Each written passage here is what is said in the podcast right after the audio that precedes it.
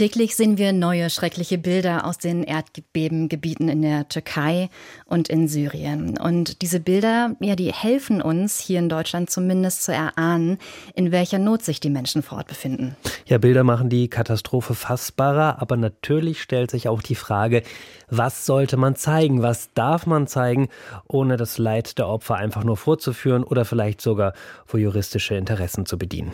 Ja, darüber werden wir heute sprechen und auch ergründen, welchen Einfluss das Netz auf die Berichterstattung hat, ja, wo ungefiltert immer neue Schreckensbilder abrufbar sind. Wir beschäftigen uns aber heute wieder mit Themen, die uns im ganz normalen Alltag begegnen oder aber auch kaum noch begegnen. Oder wann haben Sie das letzte Mal ein Fax verschickt? Das Erdbeben in der Türkei und in Syrien. Es ist schwierig, das Ausmaß der Katastrophe in Worte zu fassen. Aber nun ist es ja die Aufgabe von Journalistinnen und Journalisten. Bilder können uns dabei helfen, einen Eindruck von vor Ort zu vermitteln. Aber natürlich zeigen sich nur damit ein kleiner Ausschnitt der Wirklichkeit. Ja, und welche Bilder vom Leid der Menschen sollte man überhaupt zeigen? Wann bedienen sie nur juristische Interessen und wann helfen sie, die Situation eben zu beschreiben? Wo laufen da ethische Grenzen? Und werden die durch das Netz immer wieder neu definiert? Dort werden ja schließlich sekündlich immer neue Schreckensbilder hochgeladen, ohne dass da eben mal eine Redaktion darüber diskutiert. Als Journalistinnen und Journalisten müssen wir uns dieser Diskussion auch immer wieder stellen. Und gerade in Zeiten von solchen Katastrophen gibt es auch immer wieder viel Kritik an der Berichterstattung, weil natürlich auch Fehler geschehen. Ich habe mich mit Alexander Filipowitsch über die schwierige Gratwanderung unterhalten, wenn es darum geht, solche Katastrophen abzubilden. Er ist Professor für Sozialethik an der Universität Universität Wien und beschäftigt sich schon länger mit Medien in Katastrophensituationen. Die größte Herausforderung für Journalistinnen und Journalisten beschreibt er so. Na, die größte Herausforderung ist tatsächlich berichten, was passiert. Aber man kann nicht alles berichten, was, was passiert, sondern man muss immer auswählen. Man hat ein Ereignis vorliegen, wie jetzt das Erdbeben in der Türkei, in Syrien, und man formt dieses Ereignis sozusagen um in eine Medien, in ein Medienereignis. Und da stellen sich die Herausforderungen, man kann nicht einfach das Ereignis kopieren, sondern man muss berichten, auswählen, man muss bebildern, ähm, äh, man muss personalisieren, um vielleicht den Geschichten auch eine, ähm, eine Bedeutung, einen Sinn zu geben. Also das heißt, das konkrete Wie äh, der Berichterstattung ist die konkrete Herausforderung. Also Sie sagen auf der einen Seite zeigen, was passiert, die Katastrophe sichtbar zu machen, die Ausmaße vielleicht zu zeigen, die Folgen für die Opfer aber ohne dann einfach nur die Kamera drauf zu halten, wenn das Leid besonders groß ist. Wie ist das konkret möglich? Na, es, ist, es sind Abwägungsprozesse, die passieren, die passieren müssen. Und da zeigt sich auch, wie wichtig unser guter Journalismus, also gelernter Journalismus ist, die Kolleginnen und Kollegen mit ihren Erfahrungen, ähm, die da vor Ort sind, vielleicht dann auch aus Deutschland einschätzen können, was passiert. Die Zwickmühle bleibt aber immer dieses Ereignis hat eine Relevanz. Man hat eine unglaubliche Publikumsrelevanz in diesen Zeiten der Katastrophe. Also es ist eine Verdichtung natürlich, die da passiert. Aber wir wissen natürlich eigentlich auch, wie diese Medienkatastrophen, also ich nenne sie Medienkatastrophen, weil das natürlich ne, diese Umformung passiert. Das, es gibt natürlich eine reale Katastrophe, aber wir nehmen sie als eine durch die Medien wahr. Ähm, es gibt Abläufe und es gibt Routinen. Also das heißt, man, man sucht ja schon nach einem entsprechenden Bild. Man, man weiß genau die Abläufe. Das heißt, nach drei Tagen weiß man, dass es nur noch weniger Opfer gefunden werden können, dass die Opferzahlen ansteigen. Also das heißt, diese, diese Routine, die da abgespielt wird, hilft natürlich dem Journalismus, diese Katastrophe zu bearbeiten.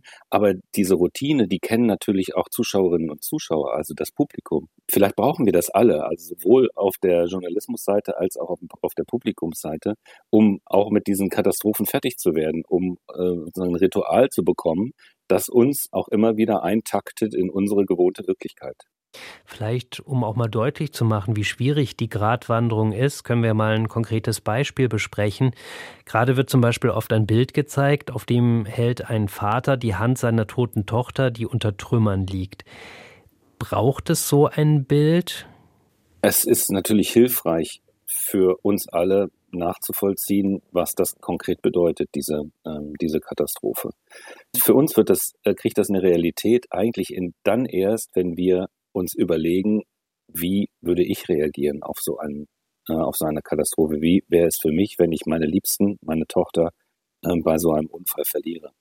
Und das zu sehen in diesem Bild, das springt uns emotional unglaublich an. Und deswegen ist es natürlich auch ein gutes Bild für diese Katastrophe und nicht äh, umsonst wird es eben auch gerade herumgereicht. Auf der anderen Seite verzweckt man natürlich auch das Leid dieses konkreten Mannes ähm, und dieses kleinen Mädchens, das da gestorben ist, für Informations- und Identifikationsbedürfnisse äh, des Publikums. Also das ist auch eine Gratwanderung.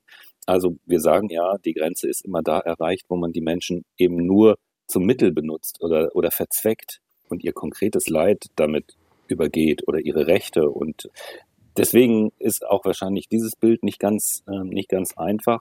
Aber ich glaube, wir brauchen so ein Bild, damit wir diese abstrakte Katastrophe umformen können in für uns eine konkrete Idee, was das bedeutet, was da passiert. Solche Bilder überdauern ja dann teilweise auch Jahre. Ne? Einige werden eben dann auch ausgezeichnet tatsächlich mit dem World Press Photo Award, weil sie eben so gut symbolisch für eine Situation stehen.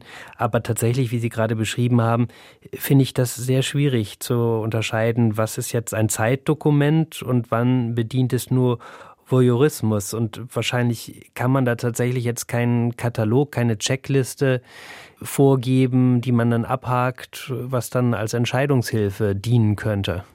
Eine kleine Checkliste gibt es immer. Also das heißt, hilft dieses, dieses konkrete Bild wirklich die Situation zu verstehen? Hilft es vielleicht auch, eine Solidarität mit den Menschen auch zu starten oder zu festigen?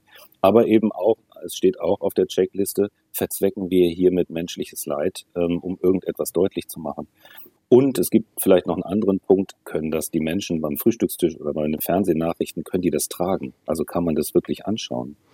Und Aber deswegen wäre ich auch immer kritisch, das auf die Seite 1 zu nehmen, sondern immer etwas hinten verstecken oder online dann vielleicht noch freizuschalten. Aber trotzdem wird ja auch bei solchen Bildern immer wieder diskutiert, ob das jetzt nötig ist. Ich erinnere mich zum Beispiel im Jahr 2015 oder daran erinnert sich wahrscheinlich jeder dieses Bild, was traurige Berühmtheit erlangt hat, der tote Aylan Kurdi am Strand der türkischen Mittelmeerküste.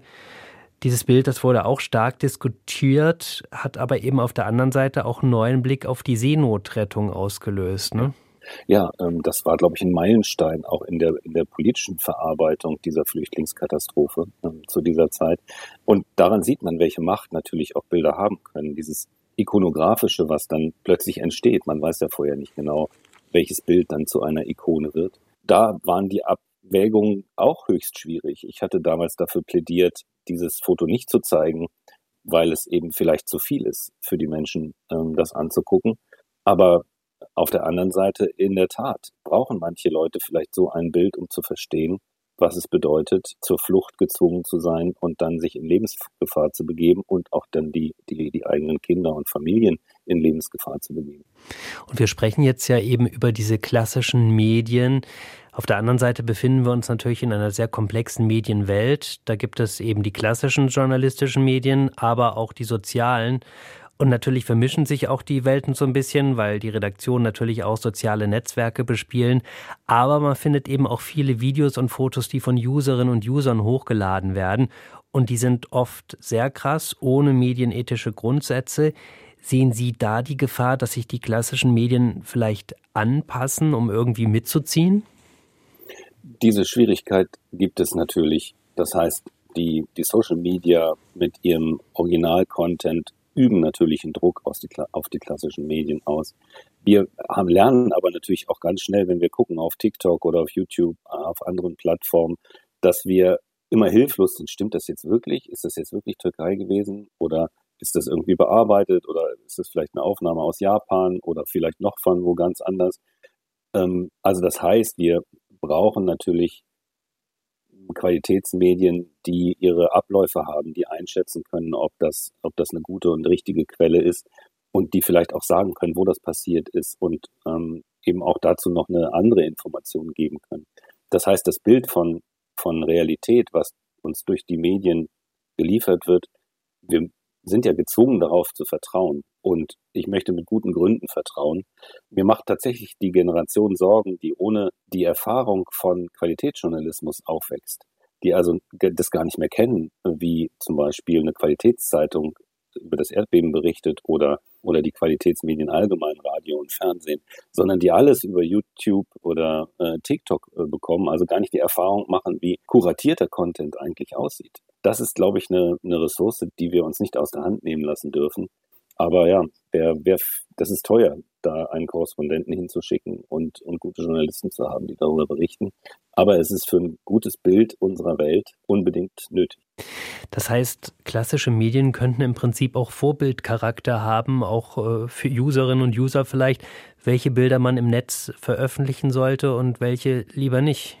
Ja, man spricht ja darüber, dass wir im Grunde genommen alle journalistische Kompetenzen mittlerweile brauchen. Also das heißt, wir werden überall mit Inhalten konfrontiert und dann liegt es plötzlich an uns selber, einschätzen zu müssen, ob das stimmt, wo das wirklich gefilmt worden ist, äh, wie man das jetzt deuten kann, etc. Das machen ja eigentlich Journalistinnen und Journalisten diese Arbeit. Wir sind es gewohnt, dass uns diese Arbeit abgenommen wurde bis zur Erfindung des Internets und der, der Handykameras. Ähm, wir befinden uns aber in Zeiten, wo wir diese Kompetenzen irgendwie alle brauchen. Und da hat der, der Qualitätsjournalismus, die Qualitätsmedien haben da eine ganz, ganz große auch Bildungsfunktion und ähm, eine Verantwortungsfunktion, der Gesellschaft zu helfen, diese Aufgabe tatsächlich auch bestehen zu können.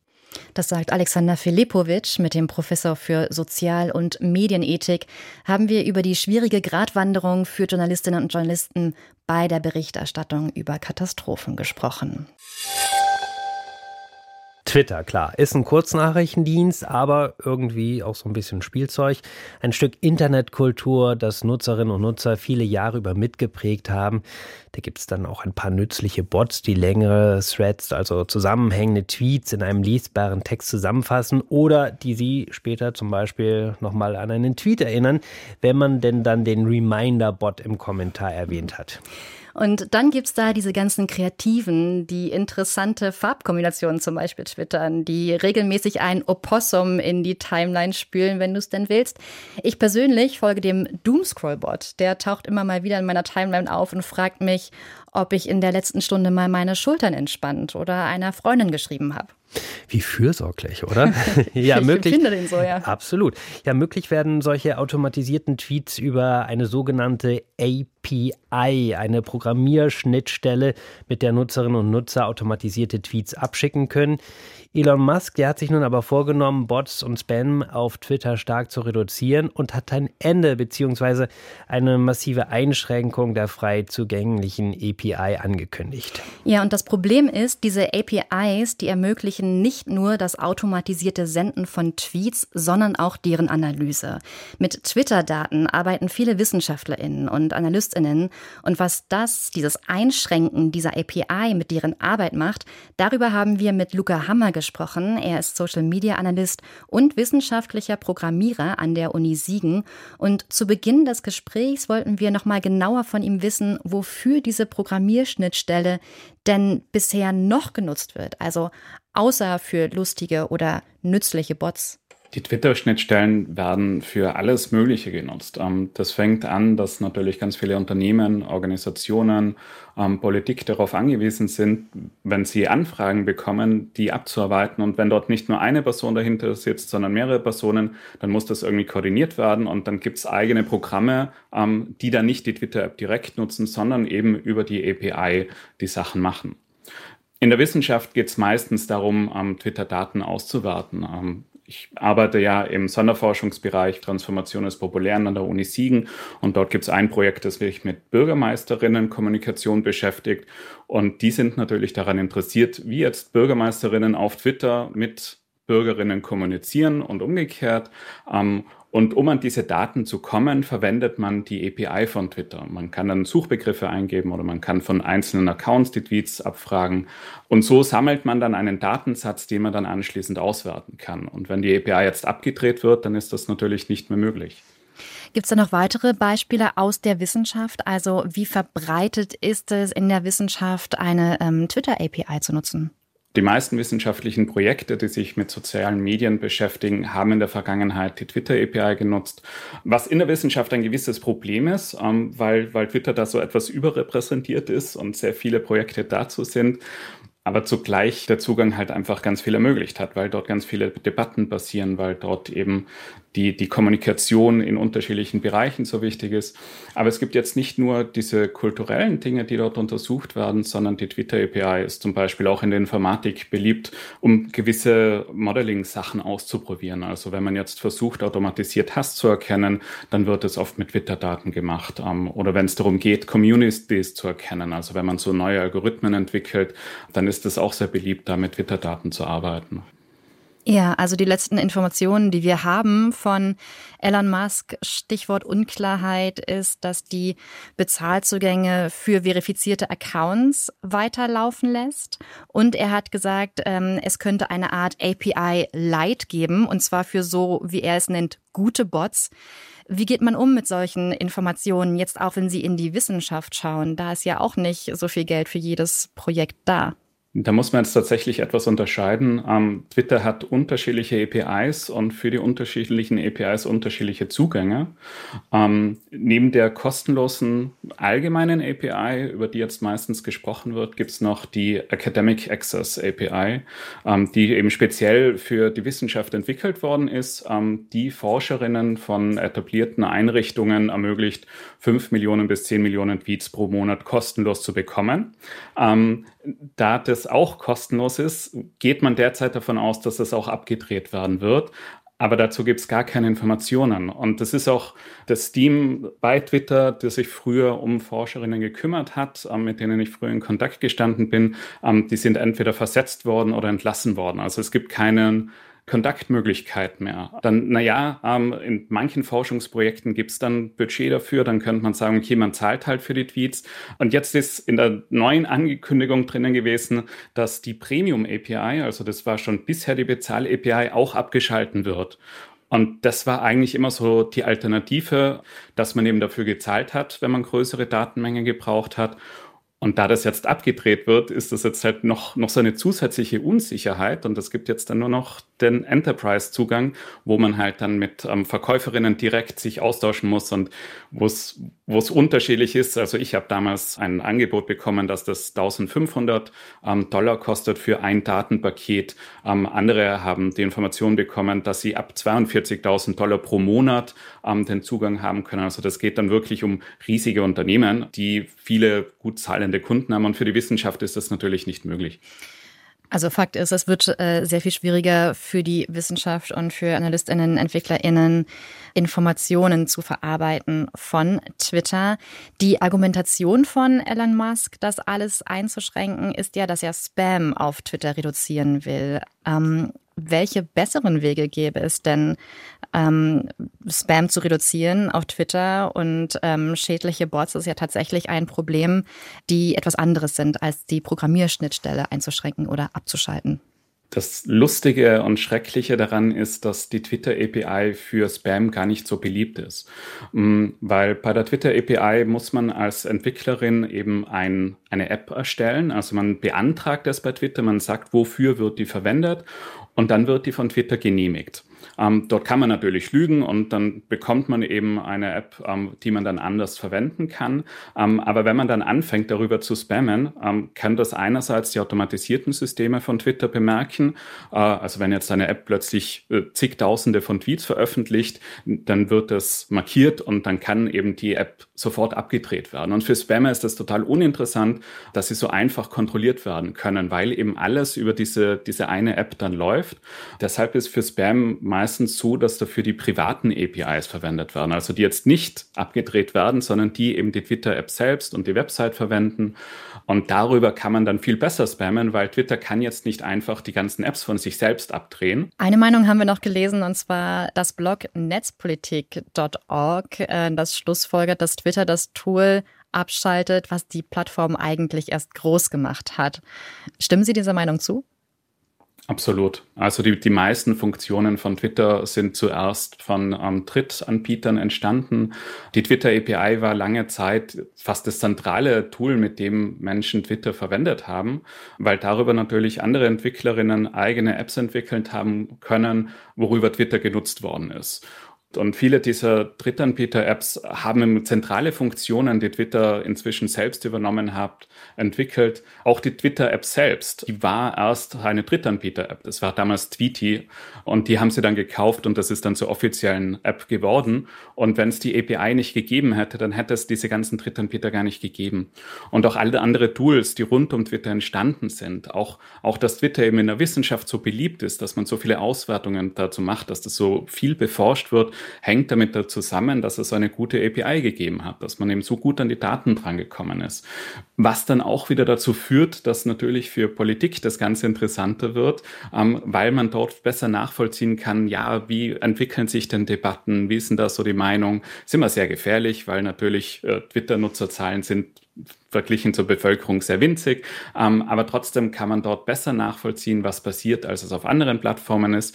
Dadurch ist natürlich auch im Journalismus wieder das, ah, das sind so Trending Topics und dort ist das vielleicht was Interessantes, dort kann man sich mit beschäftigen, kann man mal hinterher recherchieren, was ist denn dort tatsächlich dahinter. Und das basiert eben alles darauf, dass man über die API diese Daten abfragen kann und auswerten kann. Luca Hammer hat viel zu tun dieser Tage mit dem Sichern von unzähligen Daten, die ab Montag höchstwahrscheinlich nicht mehr erreichbar oder erneuerbar sein werden. Nicht nur für ihn, sondern für viele wissenschaftliche Projekte ist das voraussichtliche Abschalten der Twitter API ein großes Problem. Die sozialen Medien machen uns ängstlich und wütend. Das ist eine der Thesen, mit denen der Medientheoretiker Gerd Lowink bekannt geworden ist. In den vergangenen Jahren hat er immer wieder untersucht, wie sich das Internet, wie sich die sozialen Plattformen der Silicon Valley Konzerne auf die Nutzerinnen und Nutzer auswirken. Programmierte Traurigkeit nannte er das damals.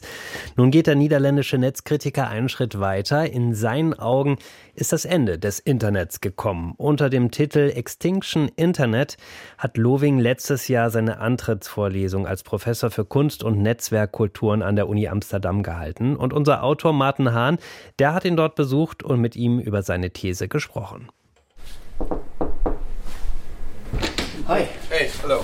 Ein langes, schmales Büro. Links und rechts zum Bersten gefüllte Bücherregale, ein Tunnel aus Literatur. Hier arbeitet Gerd Lovink, Professor für Kunst und Netzkultur an der Fachhochschule von Amsterdam oder wie er selbst sagt, Medientheoretiker, Aktivist und Netzkritiker. Seit 30 Jahren macht sich Lovink Gedanken über das Internet. Ja, als wir vor 30 Jahren angefangen haben, Unsere Idee war eigentlich, das Internet fortzusetzen als eine öffentlich-rechtliche Infrastruktur und, und nicht so sehr ein freier Raum für Silicon Valley Kapital. Auf dem Tisch liegt Lovings neueste Veröffentlichung, ein kleines Büchlein, ein Essay.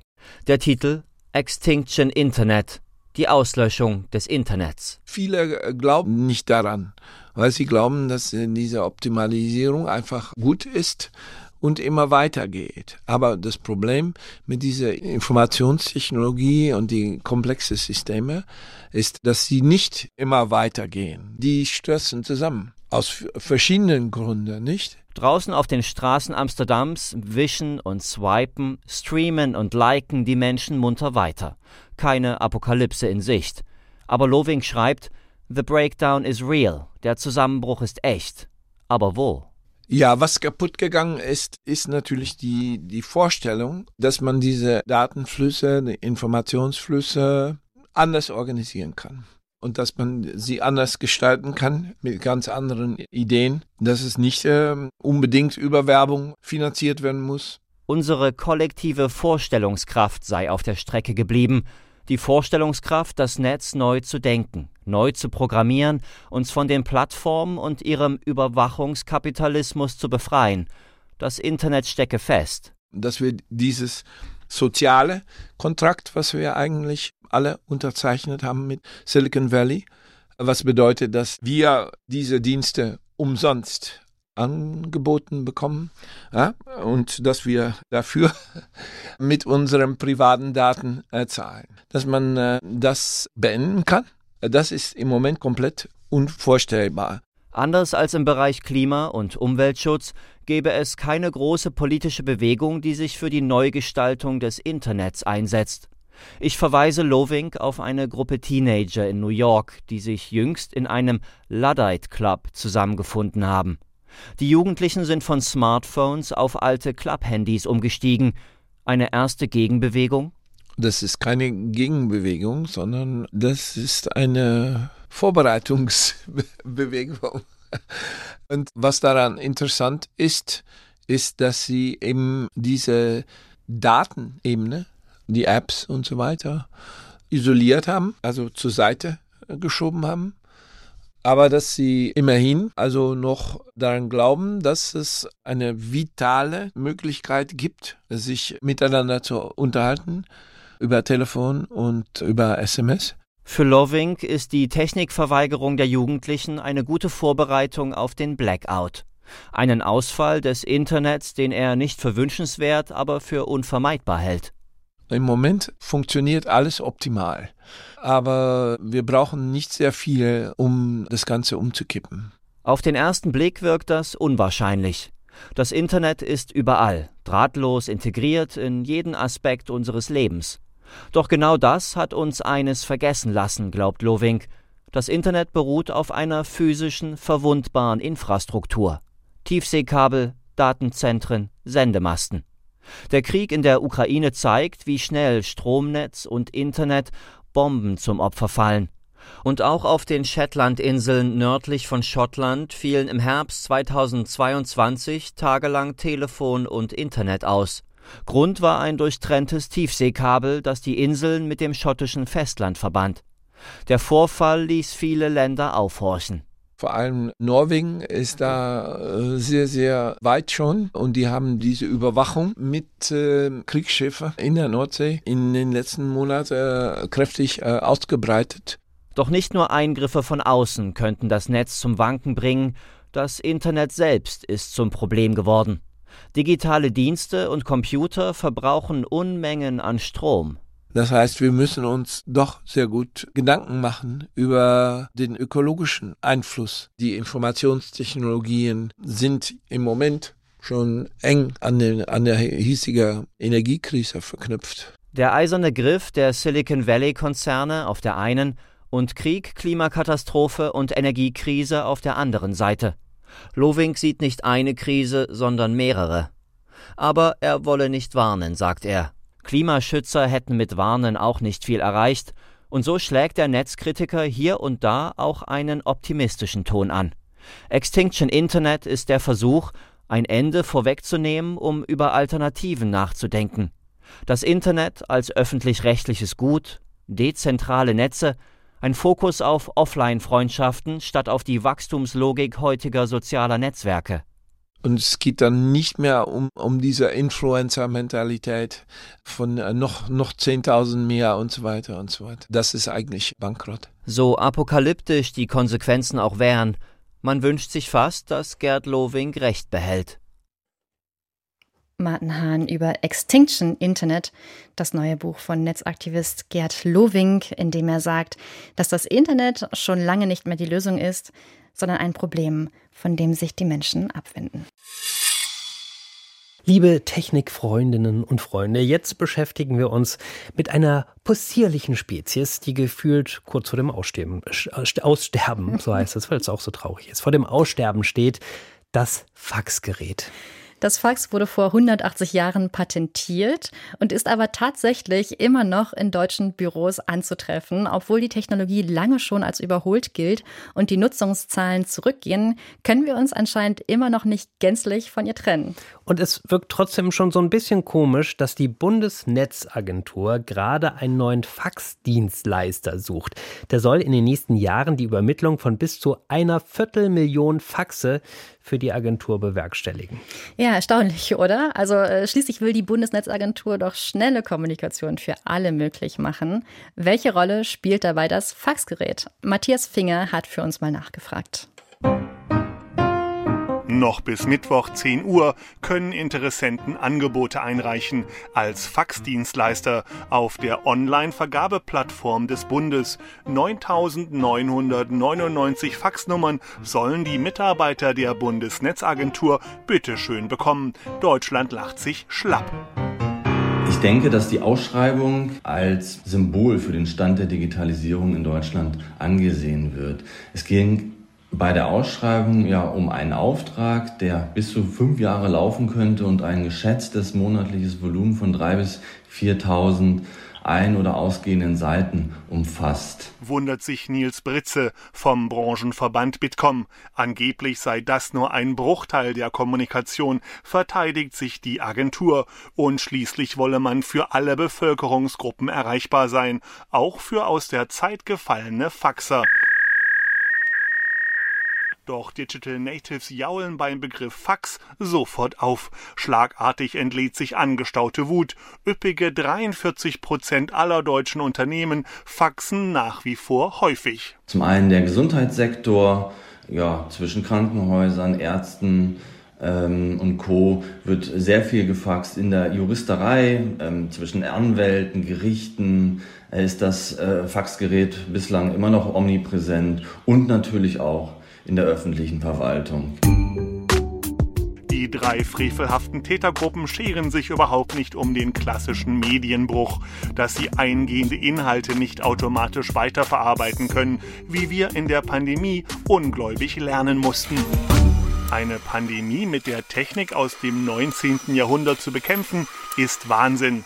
Das haben auch Japaner, Kanadier und US-Amerikaner bemerkt. Wir sind nicht allein. Puh. Und heute, meiner Zahnärztin musste ich die E-Mail-Adresse förmlich abpressen. In der Theorie kann eigentlich fast jeder mitlesen, sodass insbesondere im Gesundheitsbereich das Fax eine vergleichsweise sichere Übertragung ist. Das heißt, es sind keine Datenpakete, die irgendwo durchs Internet schwirren, da wähle ich selber den Empfänger, weiß auch, wen ich dran habe und bekomme am Ende einen Empfangsbericht. Erklärt Frank Negel vom Museum für Kommunikation in Frankfurt. Verschlüsselte Kommunikationssysteme für Ärzte werden seit Jahren aufgebaut. Aber E-Mails schreiben die wenigsten. Krankenhausärzte schon gar nicht, denn ganze Arbeitsabläufe müssten geändert werden, weil Ärzte nun mal nicht den ganzen Tag auf den Bildschirm starren wie Digitalisierungsfreunde. Karin Meusel ist Ärztin in Halle. Das äh, Fax fällt aus dem Faxgerät. Da geht auch einer vorbei, findet das dann und äh, kann das sofort mir zum Beispiel auf den Tisch legen. Das funktioniert mit der E-Mail nicht, weil die E-Mail lese ja zum Beispiel hier auch nur ich äh, und auch nicht ständig. Ich gucke da schon regelmäßig rein, aber nicht, wenn ich im Patientengespräch bin, geht das zum Beispiel nicht. Doch auch Juristen klammern sich ans Fax, beispielsweise um die gerichtsfeste Zustellung von Dokumenten nachzuweisen, erklärt Anke Domscheit-Berg, digitalpolitische Sprecherin der Linken im Bundestag. Also es steht noch in viel zu vielen Fällen eine sogenannte Schriftformerfordernis drin. Und da wird meistens Fax akzeptiert, aber ein E-Mail zum Beispiel nicht. Das ist nämlich äh, das, was das Bundesverfassungsgericht zuletzt 2018 noch gesagt hat, dass ähm, der sofortige Ausdruck dann ein körperliches Schriftstück wäre und das wiederum erfüllt dann die Schriftformerfordernisse. Mir schicken Ämter Bescheide prinzipiell per Brief. Um die an andere Stellen digital weiterzuleiten, muss ich selber menschliches Fax spielen, Bescheid mit dem Handy abfotografieren und als unleserlichen E-Mail-Anhang umständlich weiterleiten. In anderen föderalen Ländern wie Dänemark schreiben Behörden die Bürger nur noch über digitale Postfächer an. Das Praktische daran ist, da kann man dann zum Beispiel ein Dokument, einen Bescheid, den man von der einen Stelle bekommen hat, weiß ich vom Finanzamt irgendwas, kann man dann an die Kita-Stelle gleich elektronisch weiterleiten und auch jahrealte Bescheide raussuchen, die ich gerne mal verschlampe. Hierzulande ginge das auch. Was fehlt, ist der Druck von oben. Olaf Scholz hat bei seinem Amtsantritt die digitale Richtlinienkompetenz leichtfertig an verschiedene Ministerien abgegeben. Allerdings hat selbst Frau Domscheit-Berg drei Faxnummern auf ihrer Webseite. Warum? Also, keine Ahnung. Aber das wird dann, wird dann so sein, weil in der Regel vor Ort auch noch Leute das gerne benutzen. Ich war mir dessen nicht mal bewusst. Ich, wahrscheinlich habe ich das schon irgendwo hergeerbt von vorher, aber ich muss da mal Kontakt aufnehmen mit meinen Wahlkreisbüros und fragen, wofür die eigentlich dieses Fax noch brauchen. Am nächsten Tag sind die Faxnummern von Domscheidbergs Webseite verschwunden. Manchmal geht es eben doch schnell in der Politik. Das Hauptproblem wird irgendwann sein, dass die Versorgung mit Faxgeräten immer schwieriger wird. Also äh, das ist wie, als wenn Sie jetzt eine Schreibmaschine kaufen wollen. Das wird schwierig. Und das wird, nehme ich an, in ungefähr 20 Jahren so das endgültige Ende des Faxes besiegeln. Der Markt wird es also regeln, hoffentlich, damit unsere faxversessene Gesellschaft, die sich allen Umlenkungsversuchen wie ein riesiger Tanker auf See stumpf widersetzt, nicht doch noch autark agierend in den analogen Untergang treibt. Einige haben das Faxen anscheinend noch nicht dicke. Matthias Finger über eine Technik, die nur sehr langsam aus der Mode kommt. Was auf jeden Fall noch nicht so schnell aus der Mode kommen wird, sind Podcasts und schon gar nicht der Breitband-Podcast. Davon sind wir zumindest überzeugt und freuen uns natürlich, wenn Sie uns weiterempfehlen. Wir, das können wir dazu noch sagen, sind Jenny Gensmer und Tim Wiese. Bis zum nächsten Mal. Tschüss.